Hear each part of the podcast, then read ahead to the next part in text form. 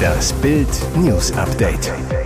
Es ist Montag, der 18. Juli und das sind die Bild Topmeldungen. Atomkraft gegen Tempolimit. Soll dieser Kuhhandel die Ampel retten? Russen spüren Sanktionen immer mehr und sie wirken doch.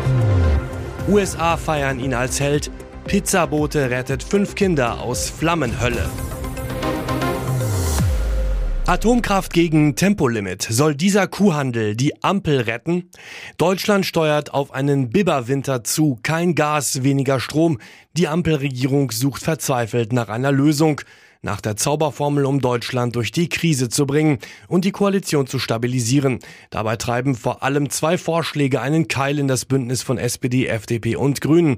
Ein Tempolimit auf Autobahnen, längere Laufzeiten für die Atomkraftwerke, die Ende des Jahres abgeschaltet werden. Das Problem, ein Tempolimit scheint mit der FDP nicht zu machen, obwohl selbst Unionspolitiker inzwischen dafür plädieren, Bild berichtete.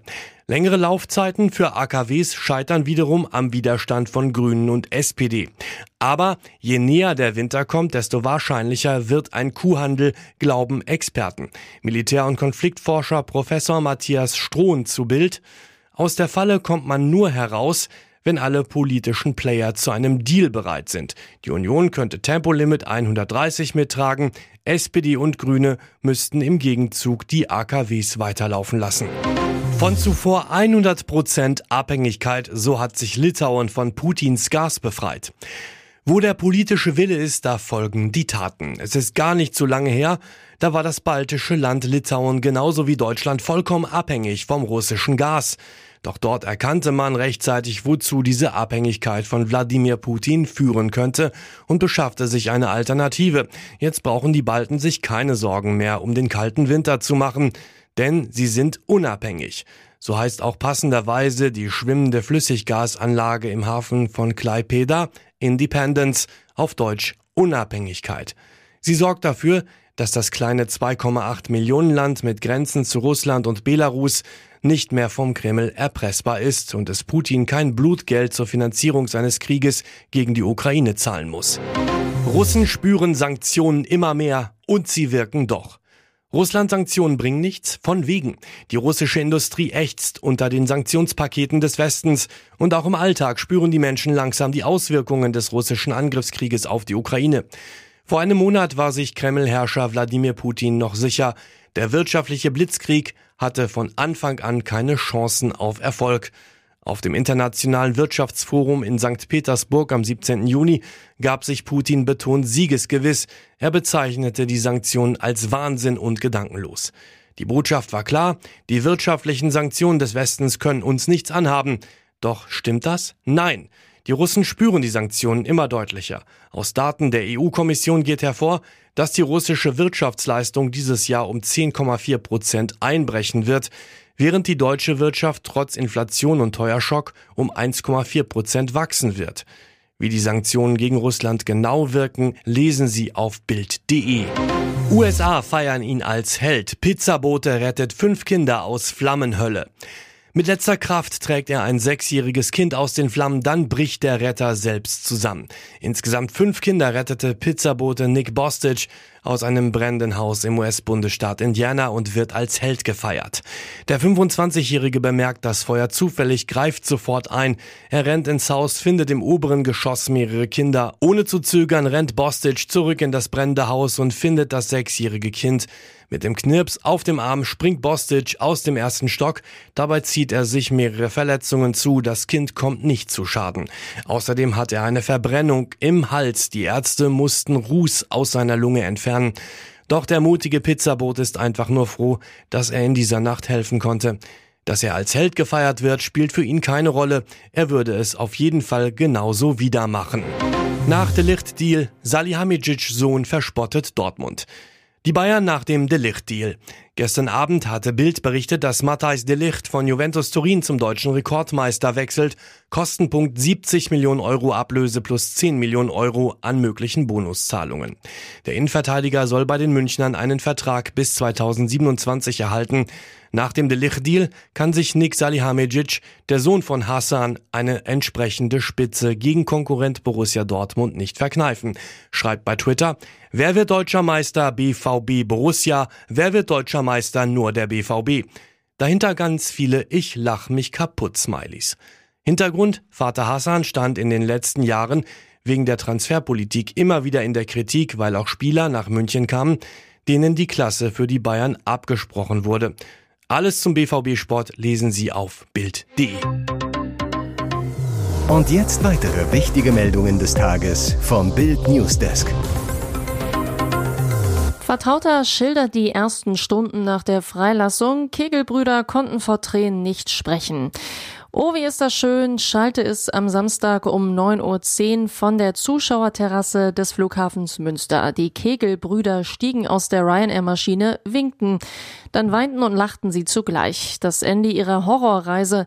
Begonnen hatte sie am 20. Mai. 13 Kegelbrüder aus Münster wollten drei Tage Spaß. Nach drei Stunden das Partyende. Ein Feuer neben dem Hotel, eine ausgebrannte Bar. Weggeworfene Kippen sollen die Ursache, die Deutschen schuld gewesen sein. Bis zuletzt saßen noch acht in U-Haft, 57 Tage lang. Bild berichtete immer wieder über das Schicksal der jungen Männer, über fehlende Beweise und fragwürdige Ermittlungen. Freitag um 23 Uhr beginnt die Nacht der Erlösung. Die Deutschen verlassen nach und nach das Gefängnis, schließen vor den Toren ihre Liebsten in die Arme. Alles zur Freilassung der Kegelbrüder aus Münster lesen Sie auf Bild.de. Bis zu 38 Prozent teurer Preisschock bei Hotels und Ferienwohnungen.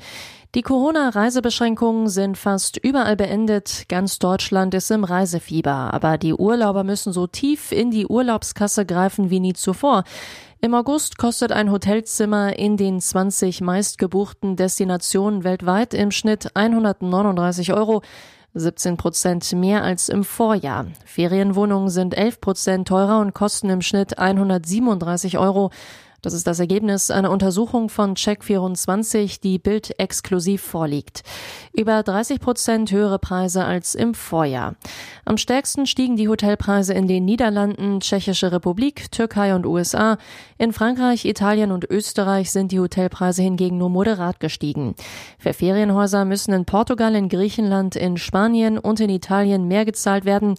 In den Niederlanden, Polen und in Österreich fallen dagegen kaum mehr Kosten an. Neben der starken Nachfrage wirkt sich auch die Inflationsrate auf die Preise aus, so Markus Gößler, Geschäftsführer bei Check24. Hier ist das Bild News Update. Und das ist heute auch noch hörenswert. Gasgeheimgipfel. Ampel rechnet mit regionalen Notlagen. Nach Bildinformationen rechnet die Bundesregierung mit regionalen Notlagen im Winter. Heißt, selbst wenn nicht das ganze Bundesgebiet von einer Gasnotlage betroffen wird, kann es in einzelnen Bundesländern knapp werden. Deutschland wird auch im übernächsten Winter von russischem Gas abhängig sein, heißt, das Gasproblem bleibt bis 2024. Die Regierung geht davon aus, dass Russland die Gaslieferung über die Pipeline Nord Stream 1 nach der Wartung nicht wieder komplett hochfährt. Wenn Russland die Gaslieferung auf 40 Prozent hochfährt, kommt Deutschland ohne Gasnot durch den Winter. Die Chancen dafür niedrig. Der Bund erwartet, dass die Gaspreise um das Doppelte oder Dreifache steigen. Der Staat wird die Kostenerhöhung nicht komplett abfedern können. Für die Bürger wird es teuer. Und wenn Russland die Gaslieferung nach der Pipeline-Wartung aussetzt, soll es einen neuen Notfallgipfel geben, dann mit Bundeskanzler Olaf Scholz und den Ministerpräsidenten der Länder. Er war sein langjähriger Freund. Zelensky entlässt Geheimdienstchef. Der Präsident der Ukraine, Volodymyr Zelensky, hat am Sonntag zwei Schlüsselfiguren seiner Sicherheitsbehörden entlassen. Per Erlass hat er den Chef des Sicherheitsdienstes Ivan Bakanov gefeuert. Das berichtet unter anderem das englischsprachige ukrainische Online-Medium The Kiev Independent. Ein Nachfolger für den Posten des Geheimdienstchefs wurde zunächst nicht genannt. Brisant, Bakanov ist auch ein langjähriger Freund Zelenskis. Laut den vom Präsidialamt in Kiew veröffentlichten Erlassen wurde auch Generalstaatsanwältin Irina Venediktova entlassen. Zelensky begründete die Entlassung der Generalstaatsanwältin und des Leiters des Staatssicherheitsdienstes damit, dass mehr als 60 ihrer Mitarbeiter in den von Russland besetzten Gebieten gegen die Ukraine arbeiteten.